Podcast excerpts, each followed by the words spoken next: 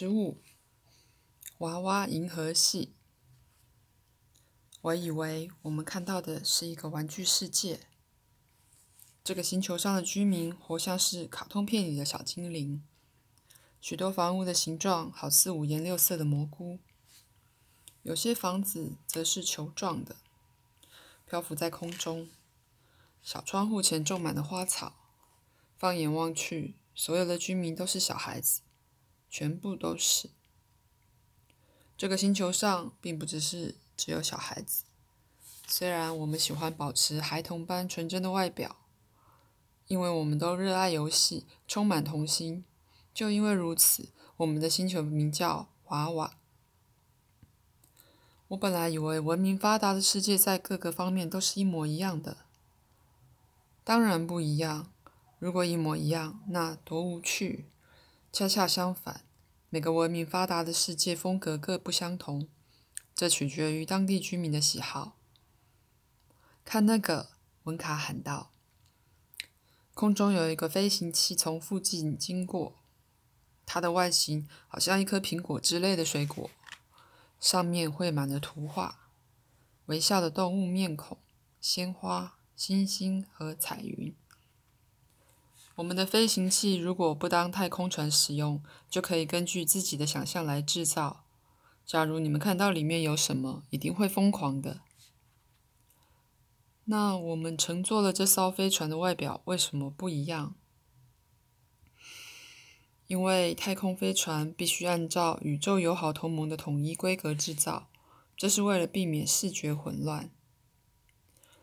在你们的星球上，有些城市和街道的场景就十分混乱。现代化的钢骨结构和中中世纪大教堂并肩而立，广告招牌、电线杆、公车站牌错落凌乱。我们来不及问他这是什么意思，因为有一只庞大的白色动物从远方走来，看上去好像一头长毛熊，它足足有一栋房子那么大。阿米笑着安抚我们：“就算他把咱们吞吞进肚子里，也不用担心，这是个有趣的玩具。”巨熊来到我们面前，举起一只爪子，作势攀住我们的飞船，但是并没有直接碰触，大概是借助某种磁力把飞船吸住，然后它张开巨大的嘴，开始吞食我们。看着我和文卡惊慌的样子，阿米笑了起来。我们逐渐深入到巨型玩具喉咙里，四周一一片漆黑。我们想象这是在游乐场里，因此逐渐放下心来。一道玫瑰色光线照亮了指挥舱，眼前没有什么五脏六腑，而是一个迷人的景象。许多童话故事里的人物。在栩栩如生的森林里，梦梦幻般的城堡，寓言故事的场景中缓缓游行。我不知道那些人物是不是活的，或者只是一部电影。也许他们是玩具机器人。这些是童话故事中的角色，是以真人扮装后拍摄而成的。现在我们来看看用三度空间或超现实的方式放映的电影吧。我们沿着巨熊的体内慢慢下降，眼前出现了美丽的碧玉色。这里的景观更加神奇，在人物剪影和各种变化多端的颜色布景中，有一些看起来像仙女的人物在空中漂浮着，他们的身体都是透明的。这部影片的场景是在另一个进化水准向度空间之中，他们是仙女。精灵、水神、风神和火神等等，这些神仙真的存在啊！文卡惊叹着。当然存在，他们很真实，跟你、我或者某个失足犯罪的人一样。现在，就算阿米说了任何奇怪的字眼，我们也不会多问一句。虽然不敢肯定，但是我们知道他所做的比喻是玩笑话。现在咱们进入最后一部分，无论看到什么都别害怕。一道琥珀色的光线射进飞船内部，从窗户望出去，我们看到一个更加令人难以置信的游行场面。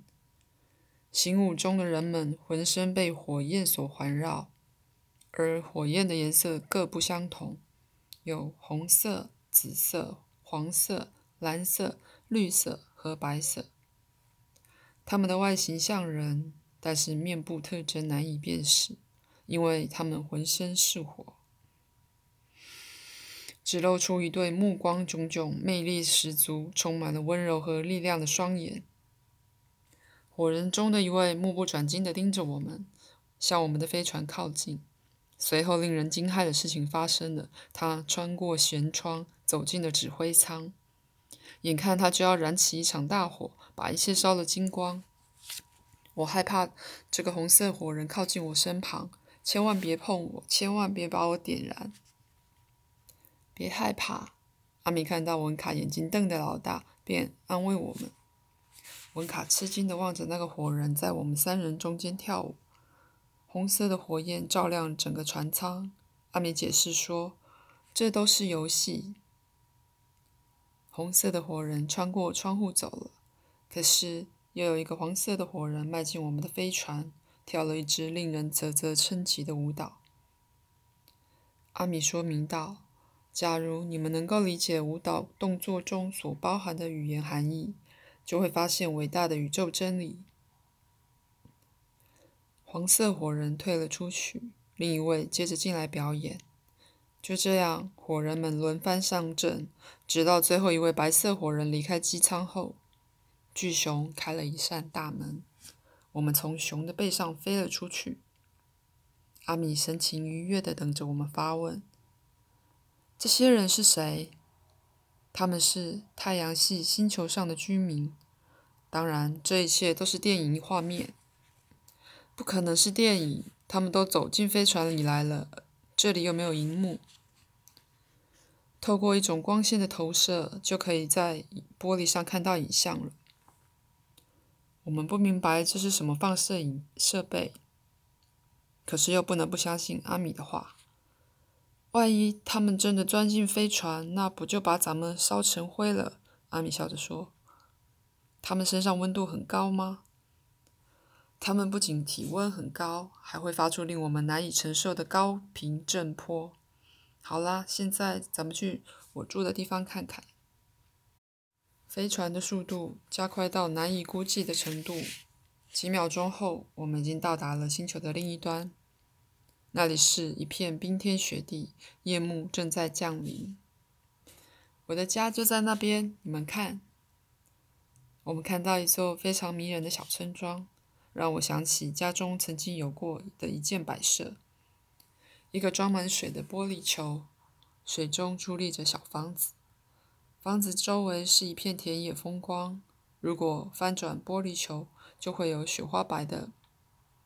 雪花般的白色细沙纷纷飘落，眼前的景色就和那个玻璃球一样，大片大片柔软的雪花静静地铺天盖地而下，树木、花草、小山、房屋，一切都蒙上了皑皑白雪。所有的房屋都是球形的，许多房子不接触地面，而是漂浮在距离地面几米高的空中，窗门宽大。室内灯火辉煌，有些房屋完全透明，是用类似玻璃的材料制成的，没有窗帘。但我知道窗户可以根据主人的意愿调整明暗。室内的情况几乎可以从窗外一览无遗。我们没有什么需要遮遮掩掩的，阿米笑着说。这里和刚才的玩具世界不大一样，文卡批评论道。只是风格不同而已。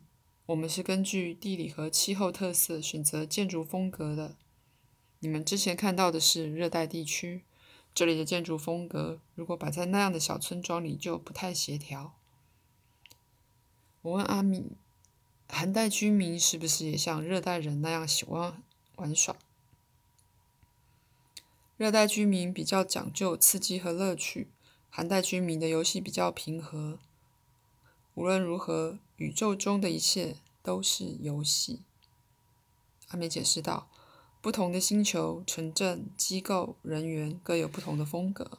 有些人喜欢恐怖游戏，比如文明不发达的世界的人们就是这样，他们距离神的游戏还十分遥远呢。另一些人偏好高尚的游戏，追求和平，给世界带来福祉和爱心，他们接近真正的宇宙意义。文卡沉吟着说：“我无论如何也想不到神还会做游戏。我以为神充满爱心，但是非常严肃。神做什么样的游戏啊？宇宙是神想象创造出来的。”这本身就是一种艺术，一种游戏。众多灵魂经由不断的轮回转世，学习这些游戏规则，直到能够掌握其中的真谛为止。因为世界上只存在着一个秘诀，一个准则，能带领人们迈向幸福的生活。我想起奶奶平日的规劝，便无精打采的向学她的语气说道：“表现好一点。”阿米和文卡笑了。阿米解释说：“表现好有很多含义。如果因为害怕惩罚而听话和遵守规矩，那不会让你幸福的。但是，的确有一种肯定让你幸福的表现好。”哎呀，你就快说吧，到底是什么啊？文卡不耐烦地喊道。阿米一面从指挥舱的座位上站起来，一面说道。享受幸福生活的唯一秘方或者秘诀，就是生活在爱心里。你这话好像早就说过了。我当然说过，人们用这样或者那样的方式说过几千几万遍了。大千世界的所有大师说的就是这个。一切真正的宗教都讲这个。不讲爱心的宗教就是邪教，因为它不以宇宙的基本法则为基础。爱心是宇宙中最古老的东西，没有什么新内容。但是有成千上万的人以为爱心是一种多愁善感的情绪，是人性的弱点，认为爱心不值得一谈。他们认为，如果人类的存在有什么贡献的话，一定就是关于聪明才智和学说理论这方面，或是精明能干、物质上的收获。又或者是有强大的力量。有些人不是不知道爱心的重要性，但是他们并没有应用在生活中，或者是做得很不够，所以也得不到幸福。为了让大家记住人类社会以至于整个星球的根本需要是什么，再怎么谈论爱心这个人类最基本的需要都不嫌多。整个星球的根本需要是什么？一个星球只有体认到爱心是拯救他们免于毁灭的唯一力量，才得以幸存。相反的，如果一个星球上的人不把爱心看作文明的基础，就陷入自我毁灭的危险之中，因为会引起社会上的混乱和敌对情绪。这就是目前发生在你们星球上的情况。所以，你们的任务是很重要的。实际上，在这个危机时刻，没有什么工作比拯救人类更重要了。